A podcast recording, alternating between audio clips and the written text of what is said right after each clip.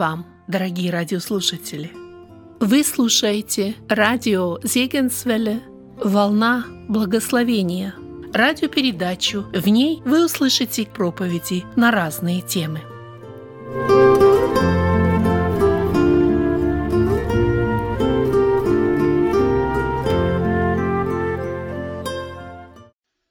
Братья и сестры, мир Божий всем вам! Давайте мы откроем Слово Божье. Это 18 глава Евангелия от Матфея. Мы будем читать с 23 стиха. Здесь, в этой главе, записана, наверное, одна из наиболее длинных, объемных, обширных притчей, которые когда-либо сказал наш Господь Иисус Христос. Это притча о непрощающем должнике. Давайте ее прочтем. Мы будем читать с 23 стиха 18 главы Евангелия от Матфея.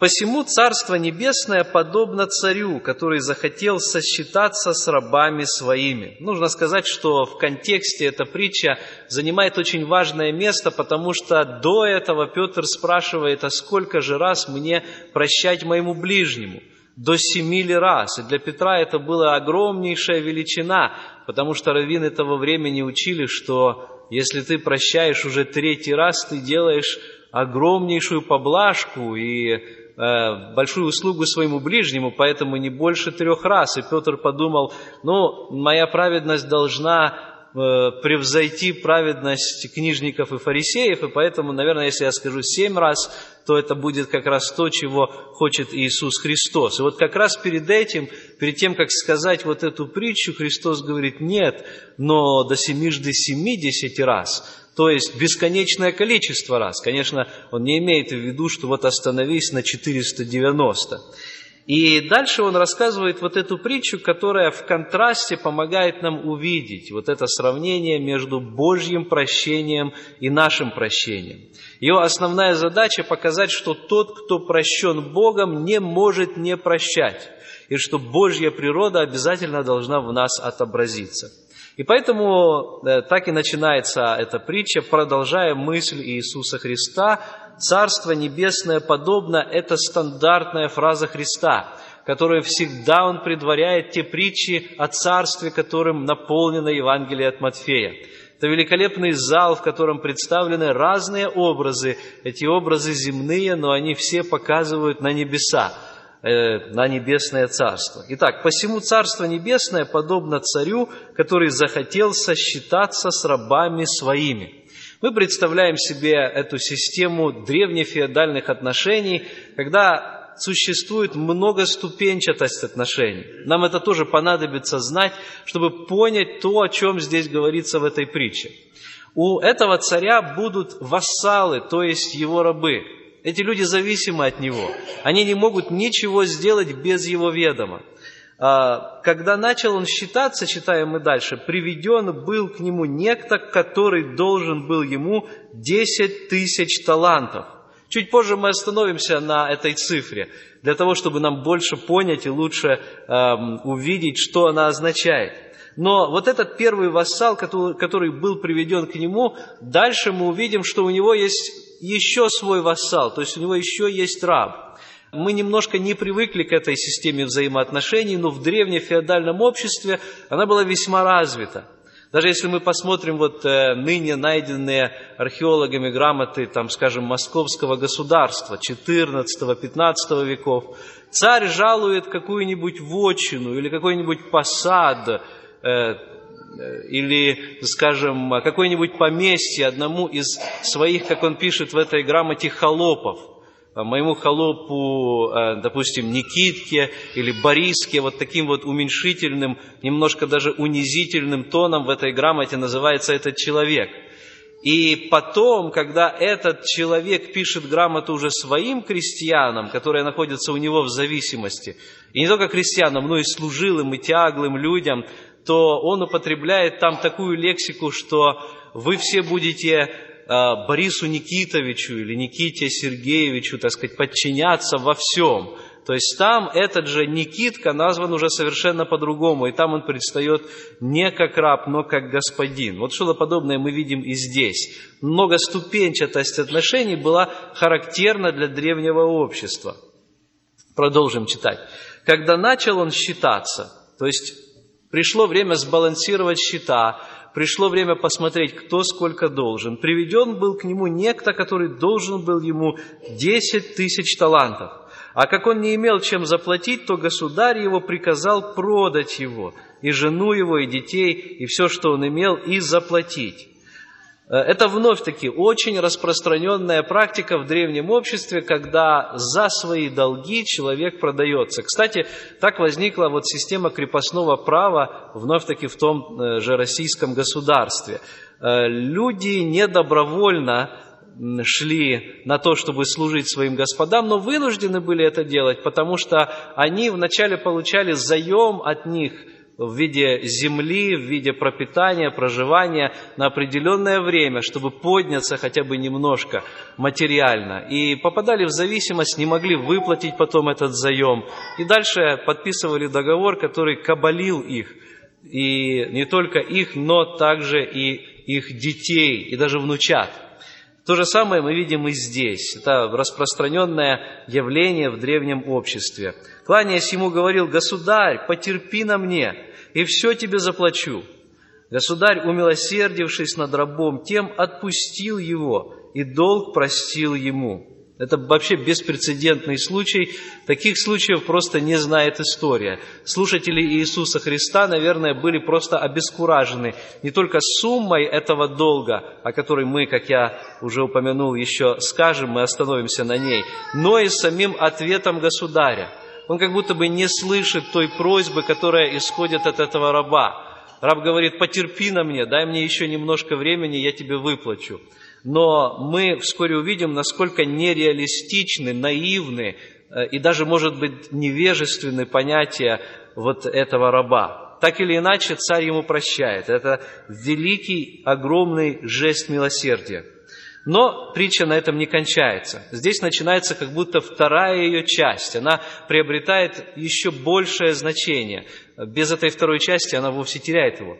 Раб же тот, выйдя, нашел одного из товарищей своих. Вот она еще одна ступень зависимости, который должен был ему сто динариев. И, схватив его, душил, говоря, «Отдай мне, что должен». Тогда товарищ его пал к ногам его, умолял его и говорил, «Потерпи на мне, и все отдам тебе».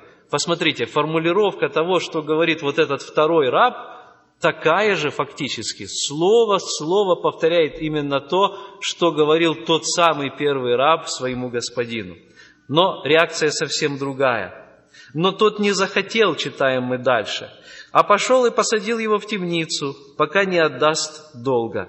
Товарищи его, видев происшедшее, очень огорчились и, придя, рассказали государю своему все бывшее – Тогда государь его призывает его и говорит, «Злой раб, весь долг тот я простил тебе, потому что ты упросил меня.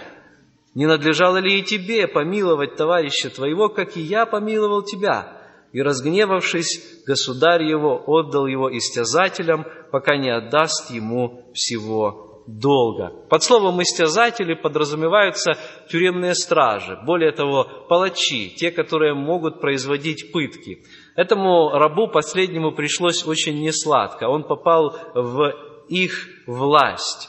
Э, урок, который пытается преподать здесь нам Иисус Христос, кратко выражен в последнем стихе этой притчи. «Так и Отец мой Небесный, — говорит Иисус, — поступит с вами, если не простит каждый из вас от сердца своего брату своему согрешений его». Вот этот стих как раз и должен привлечь наше пристальное внимание.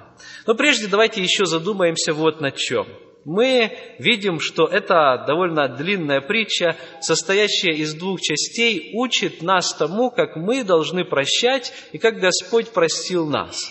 Тема прощения, с одной стороны, это та тема, о которой написаны множество книг, романов, радиопередачи посвящены, проповеди и так далее. Но в то же время это, наверное, одна из наиболее больных тем. Под ней у многих верующих остаются вопросы. А когда стоит просить прощения? Прощение – это вообще событие или процесс, который должен произойти в моей жизни. А если я вот не могу простить и переступить через себя? А если получается так, что простить я могу, но забыть не могу? А если у меня не просят прощения, то должен я простить или нет? Это лишь некоторые вопросы, которые возникают у нас тогда, когда мы думаем о прощении. Мы живем в мире непрощения – Вокруг нас множество людей, которые вымещают свою ярость и злость друг на друге, свою горечь от тех обид, которые, может быть, очень далеко, глубоко застряли у них в сердце. Может быть, они произошли множество лет тому назад. Я думаю, что каждому из нас, у кого есть хоть немного жизненного опыта, приходилось с такими людьми иметь дело. Обычно думаешь, ну, почему ты такой? Какая муха тебя укусила? Почему ты такой злой? И оказывается, если человек, конечно, имеет смелость и возможность открыться, имеет это внутреннее дерзновение, то ты узнаешь, что какая-то обида, через которую человек не смог переступить, до сих пор гложет его. И это непрощение внутреннее уже испепеляет его. Человек думает, что он делает хуже своему обидчику, на самом же деле эта обида съедает его изнутри, как будто поглощает его кусочек за кусочком ежедневно. Рассказывают одну историю еще с тех времен, когда не было современных средств излечения. И вот к доктору приходит человек с собакой и говорит, осмотрите ее, пожалуйста. Э, собаку смотрят, находят у нее бешенство, но потом говорят, вы знаете, вам тоже нужно пройти обследование. Человека тоже обследуют, и потом доктор с мрачным лицом заходит к этому пациенту в палату и говорит ему, вы знаете, я вынужден вам объявить пренеприятное известие. Вы тоже больны, и те, той же самой болезнью. И, как я уже сказал, на тот момент не было средств лечения этой болезни. Поэтому следующее, что доктору нужно было сделать, это дать понять пациенту, что единственная возможность, которая у него осталась, это ну, привести свой дом в порядок и написать завещание. Иными словами, подготовиться к тому, что он покинет этот мир, перейдет в иной. Ему надо было подготовиться к смерти. И, конечно, это не придало радости этому пациенту, он был очень расстроенным, доктор его покинул, но на следующий день он нашел его весьма в радостном расположении духа. Более того, пациент что-то очень быстро записывал на листе бумаги.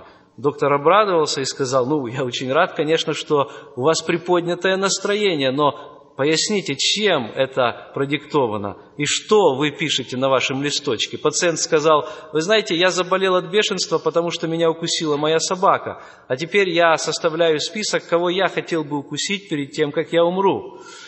Может быть, у кого-то из нас этот пример вызовет улыбку, но на самом деле наш мир полон подобных примеров даже до сегодняшнего дня – сколько в новостях нам приходилось слышать о тех людях, которые, заболев сложной или даже неизлечимой болезнью, а, тем же, скажем, СПИДом, который тоже передается определенным путем, потом пытаются эту болезнь передать как можно большему количеству людей и специально заражают их.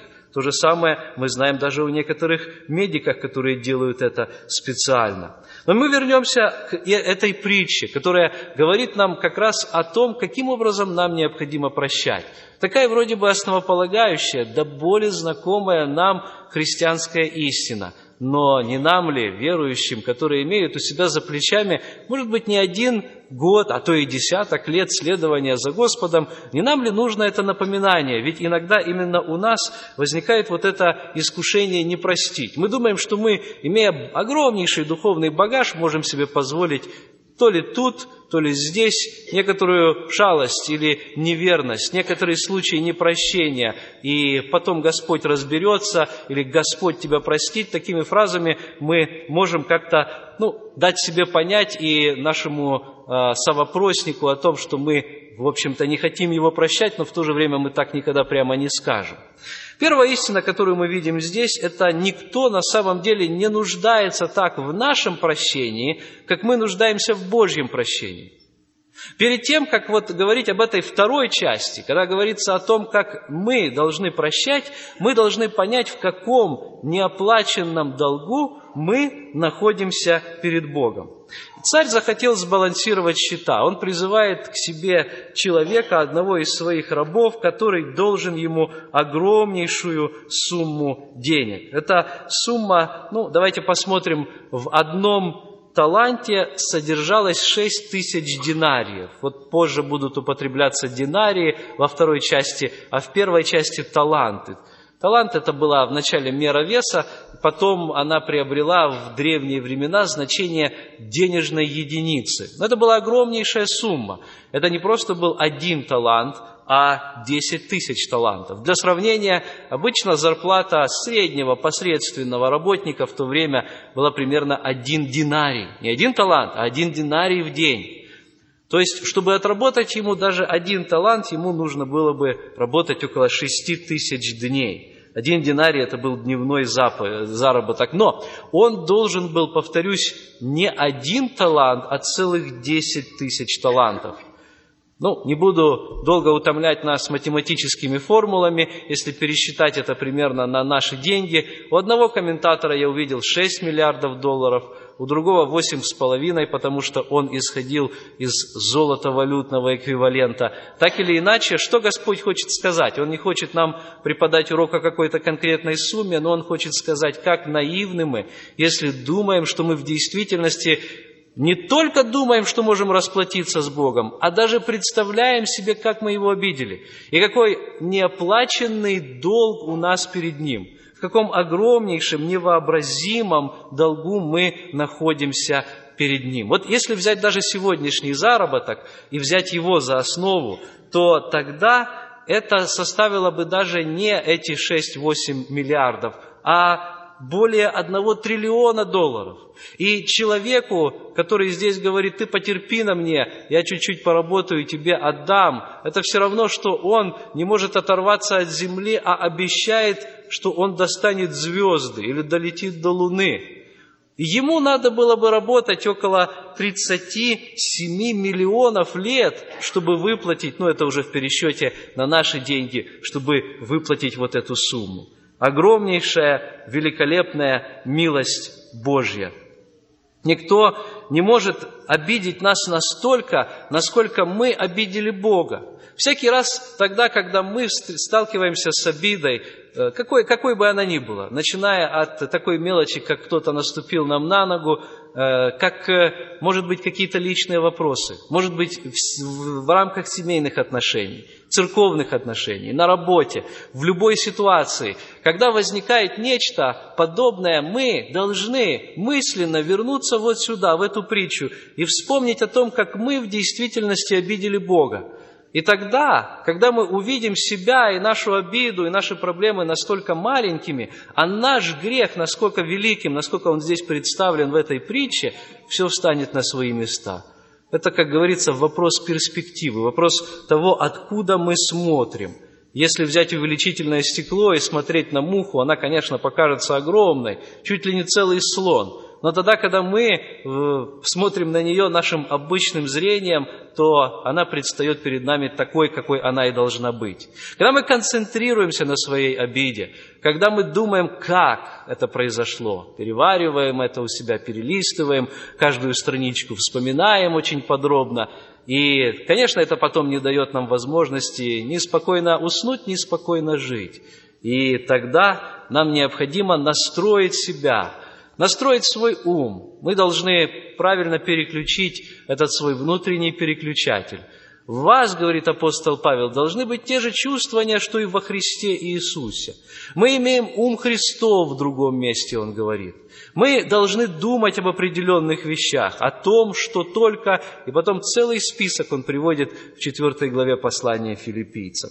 Итак, прежде чем говорить о прощении людей, нужно задуматься здесь о прощении Божьем. Если мы увидим себя великими грешниками перед Богом и вспомним о том, кем мы были, что нам Господь простил, и что, собственно говоря, с тех пор ничего абсолютно доброго, кроме того, что принес нам Иисус Христос, и мы получили от Него, а нашего-то доброго у нас ничего нет, то все эти разговоры о том, как меня обидели и как я сильно пострадал, они отойдут на второй план.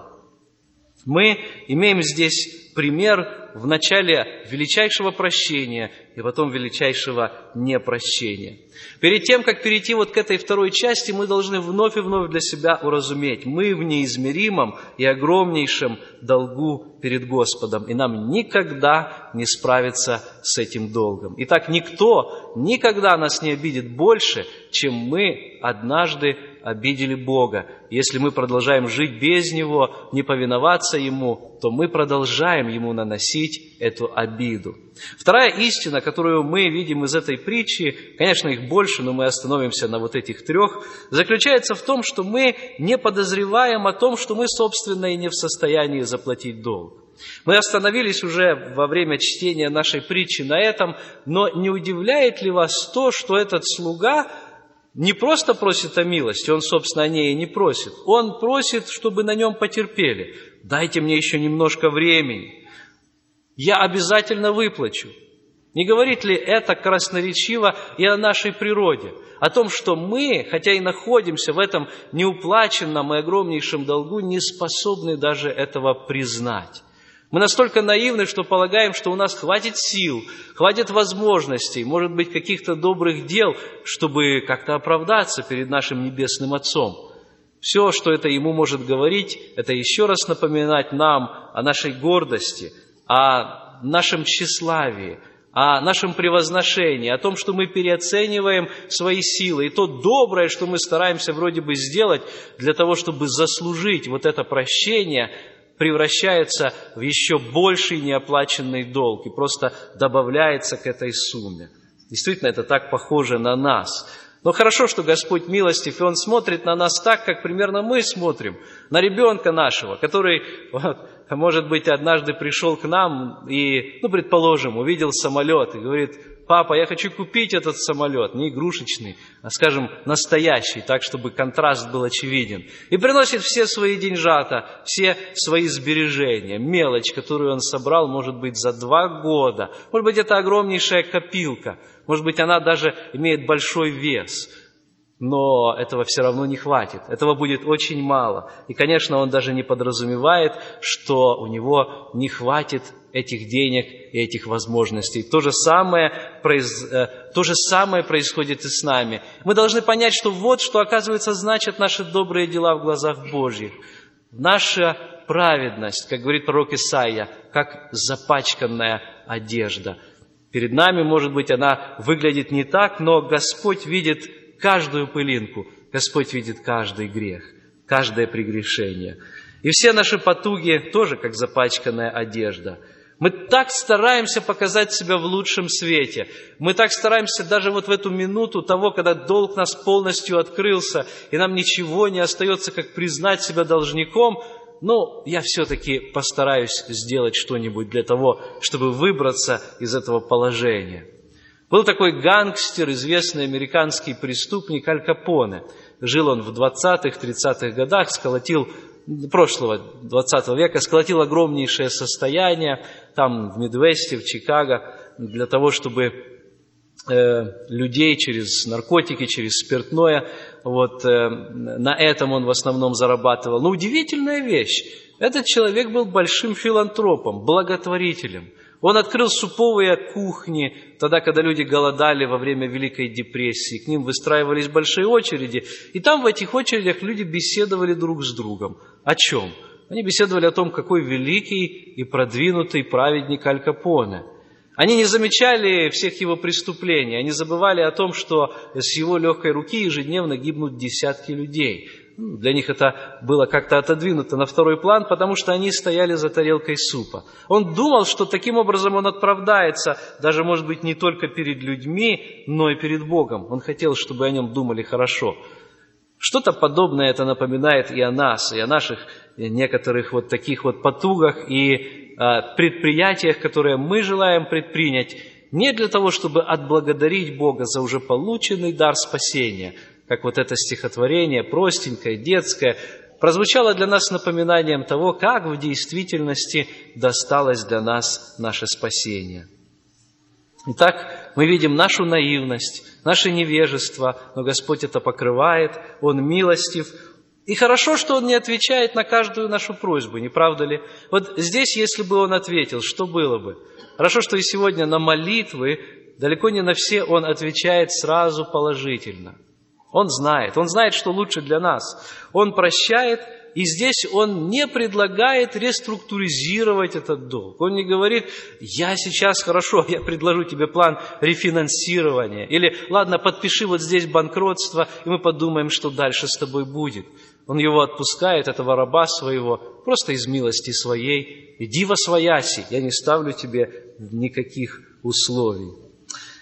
Еще один э, расскажу пример из недавней новой истории. Может быть, кому-то знакомо имя Николая Чаушеску. Этот человек правил Румынией э, около 30 лет, с 50-х до 80-х годов ставленник э, советского режима, он был руководителем Румынской народной, а потом социалистической республики, лидер Румынии. И вот однажды его пригласили в Москву, человеком тоже он был таким гордым, тщеславным, как, впрочем, каждый человек, но у него особенно это проявлялось. И сказали, Каким-то образом вы постоянно живете на наши деньги. И несколько раз во время встречи ему потребили вот эту фразу, и он загорелся этой своей гордостью и сказал, да если мы захотим, мы за несколько лет полностью расплатимся с нашими долгами. А долги для такой небольшой, в общем-то, страны, как Румыния, были огромные. Тем более с ее экономикой, которая в основном была, особенно тогда, основана на сельском хозяйстве, 12 миллиардов долларов – нужно было выплатить мировому сообществу, Всемирному банку с одной стороны и странам Варшавского договора с другой. Но Чаушеску серьезно взялся за эту задачу и четко поставил ее перед всей нацией, перед всей страной в начале 80-х годов. А, те, кто жили тогда в Бухаресте, в Тимишаре, в других местах в Румынии, свидетельствуют, что не хватало даже дров, чтобы топить. Если в комнате у кого-то было теплее, если где-то больше двух часов в день горел свет, то обязательно приходила полиция и налагались огромнейшие штрафы. А, улицы наполнились бедняками, потому что энергоресурсы все были под строжайшим контролем и огромнейшей экономикой, экономией. Чаушеску э, приказал своему народу очень туго завязать пояса. Не прошло и несколько лет, как степень недовольства его правлением э, настолько вскипела, что тогда, когда только-только окно свободы открылось для этой страны, в декабре 1989 года, за несколько дней он был арестован, и как раз на рождественский день он был расстрелян вместе со своей женой, собственным же народом после небольшого трибунала. Он считал тоже, что он может выплатить, он поставил перед собой эту, казалось бы, непосильную задачу. Кстати говоря, он с ней справился. Он из последних сил выполнил эту задачу и вроде бы доказал, что он в состоянии это сделать. Но он поплатился своей жизнью. Конечно, это может быть отдаленный такой пример, но не напоминает ли это то, что мы порой делаем с нашим Небесным Отцом? Мы, в нем, мы всегда будем перед Ним в неоплаченном долгу, и нет ничего, что поставило бы нас на одну планку с Ним, кроме того, когда Он сам подает нам руку, и Он сам говорит, «Ты, брат мой, и ты будешь сонаследником вместе с Иисусом Христом, и твой долг прощен». Или мы примем это верой, или мы продолжим наши, наши неуспешные, безуспешные потуги. Последняя истина, на которую мы обратим внимание, исходит из второй части этой притчи. Прощенный Господом не имеет права никому отказать в прощении. В 28 стихе этой притчи говорится, «Раб же тот, выйдя, нашел одного из товарищей своих, который должен был ему сто динариев. Теперь вспомним мысленно о той огромнейшей сумме, о которой мы говорили, да? Эти миллиарды долларов с одной стороны и каких-нибудь, ну пусть даже несколько тысяч вот здесь вот. Какова его реакция? Казалось бы, ты только что получил огромнейшее прощение. Не должно ли бы твое сердце быть наполненным тем же самым? Не хотел ли бы ты обнять весь мир, как часто свидетельствуют те, кто получил это прощение от Господа? Мы слышим эти прекрасные свидетельства. Но куда они, эти чувства, деваются? Сто динариев схватил его, душил, говоря, отдай мне, что должен. Это горько читать, но тем не менее эта горькая правда является правдой нашей жизни. Так часто мы тогда, когда не устанавливаются у нас где-то взаимоотношения, возникает этот конфликт, когда мы ищем себе всяческие оправдания для того, чтобы его там оставить, охранить его в нашем сердце и очень глубоко похоронить, как ядерные отходы, которые все равно однажды дадут о себе знать, губят землю, говорит Слово Божье. Все равно она будет погублена так или иначе, и никуда не денутся. То же самое происходит и в нашем сердце. Это огромнейшая опасность. Так и Отец Небесный, 35 стих говорит, поступит с вами – то есть Он отдаст нас истязателям, как написано в предыдущем стихе. Если следовать логике Иисуса Христа, 35 стих – это прямое заявление об угрозе потерять самое главное, об опасности потерять самое основное благословение, которое мы с вами имеем. Потерять прощение Божье, неужели можно после этого говорить о духовной жизни, о вечной жизни – Потерять прощение Божье – это потерять самое драгоценное, что у нас есть. Так и Отец Небесный поступит с вами, если не простит каждый из вас от сердца своего брату своему согрешений его. Я слушал одну из проповедей одного брата американского. Он когда дошел до этого стиха, он говорит, это очень трудный стих, я не знаю, как его понимать. А я взял свою Библию, я нашел другие стихи, которые говорят примерно о том же. Когда мы молимся, мы знаем в молитве «Отче наш» тоже есть вот эти слова «Прости нам грехи», то есть долги наши, как и мы прощаем должникам нашим. Вот э, неоднократно эти слова, они как бы взаимозаменяемы. Долги и грехи, как мы видим и в этой притче. Долг – это наш грех, или наш грех – это наш долг. Э, так оно было в еврейском мышлении, поэтому мы не должны этому смущаться и не должны думать, что есть здесь ну, что-то непонятное или предосудительное. Отец Небесный тоже не простит. Оказывается, горизонталь наших отношений, то есть то, как мы относимся к нашим ближним, она прямо пропорциональна и очень сильно влияет на вертикаль, то есть на наши отношения с Богом кто ненавидит брата своего, как может говорить о любви к своему Богу, говорит апостол Иоанн. Когда-то Клайв Льюис сказал так, прощение – это прекрасное слово. Мы с этого и начали наши сегодняшние размышления. Мы сказали, что в мире множество написано трудов, книг, статей, проповедей сказано о прощении. Но пока оно не коснется тебя, пока тебе не придется самому принимать решение о прощении, пока не найдется кто-то, кому мы должны будем простить, пока нас не обидят, пока не, потопч, не потопчутся по нам именно. И тогда мы действительно имеем возможность применить то, о чем мы здесь читаем.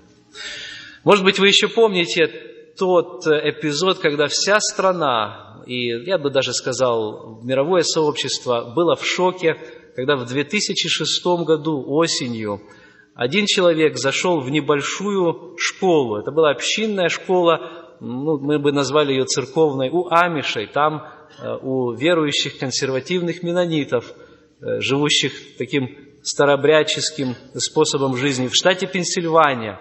И он имел с собой э, пистолет или оружие.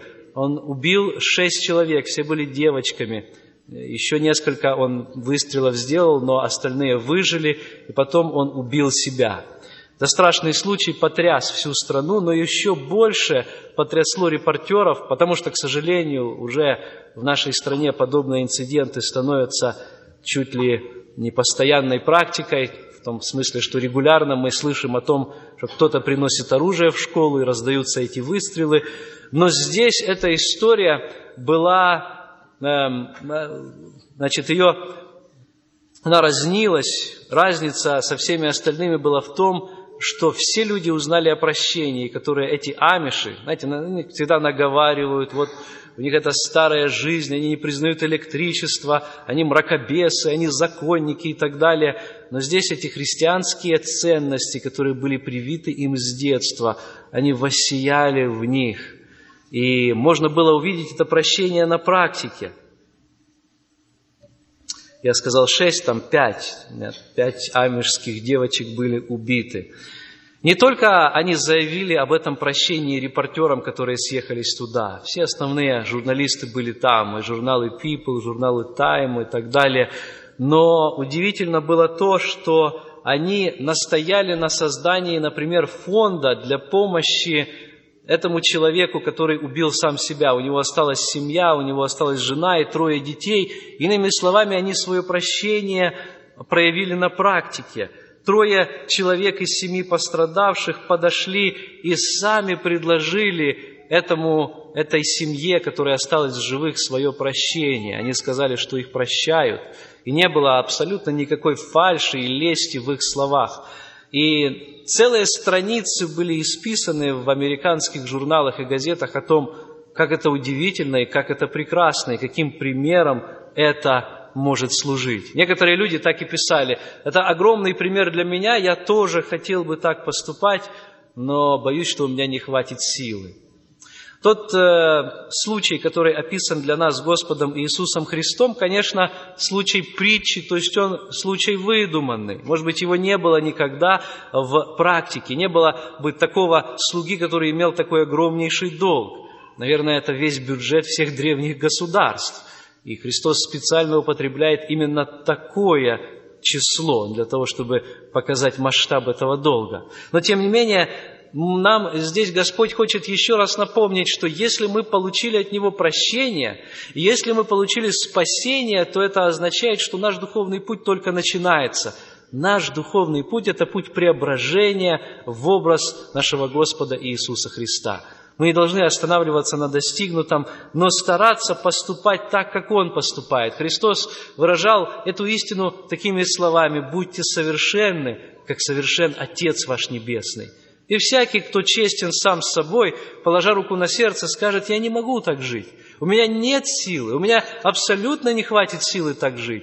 И вот для этого-то и нужен Христос. Для этого мы и приходим сюда, мы молимся, чтобы получить Его силу, чтобы Он исполнил нас вновь Духом Своим до служения. Для этого-то мы и общаемся друг с другом, потому что через это мы получаем тоже огромнейшую поддержку и силу. Для этого-то мы и пребываем в Слове, потому что Слово кормит и питает нашего духовного человека, и это так важно для нас. Силу так прощать может дать лишь Христос.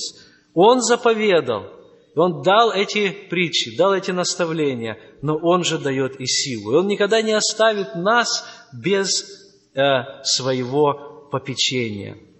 Мы читаем в послании к римлянам в 12 главе подобные же слова. Апостол Павел на этот раз уже расширяет учение нашего Господа и нам, верующим будущих поколений, не только римлянам, но и современным, дает такое наставление. Римлянам 12 глава 17 стиха. «Никому не воздавайте злом за зло, но пекитесь с добром перед всеми человеками. Если возможно, с вашей стороны, будьте в мире со всеми людьми, не мстите за себя, возлюбленные, но дайте место гневу Божью, ибо написано «мне отмщение, я воздам», говорит Господь.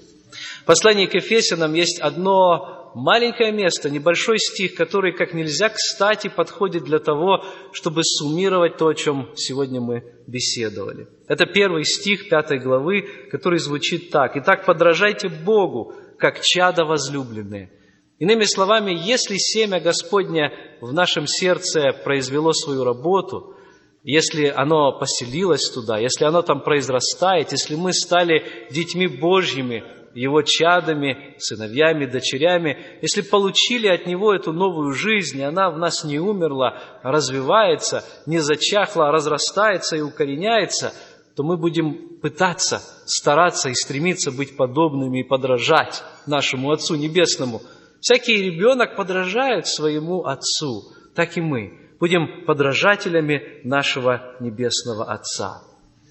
Перед тем, как мы будем молиться, я еще хочу прочесть небольшое словословие, вознаменование того, Ну, как нам можно было бы тоже выразить сегодня наши чувства по отношению к тому, как Господь помиловал нас и как много Он нам простил. Я прочту из книги Михея, э, из Ветхого Завета, это малый пророк, 7 глава, 18 и 19 стихи. Михей, 7 глава, стихи 18 и 19. «Кто Бог, как ты, прощающий беззаконие и не вменяющий преступление остатку наследия твоего? Не вечно гневается Он, потому что любит миловать. Он опять умилосердился над нами и сгладит беззаконие наши. Ты ввергнешь в пучину морскую все грехи наши». Слава Ему за это. Аминь. Помолимся.